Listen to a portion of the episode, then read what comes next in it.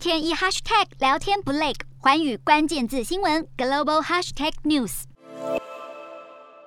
美国辉瑞大药厂以自家的口服抗病毒药物 Paxlovid 对三千名成年人进行一项大型试验，这些人都是有症状确诊者的同住者。试验结果发现，接受口服药五天疗程的人，感染几率比对照组低百分之三十二；接受十天疗程的人，则是减少百分之三十七。但从统计角度来看，效果并不明显，也就是说，这款口服药无法预防同住者染疫。辉瑞执行长博尔拉发声明表示，对研究结果也感到失望。不过，这款口服药在治疗高风险确诊者患者上效果相当好，在出现症状后立刻服用五天，预防住院与死亡的效力高达近九成。Paxlovid 已经在全球超过六十个国家获得有条件或紧急使用的批准或授权。根据美国媒体估计，辉瑞口服药今年的销售金额预计高达两百四十亿美元。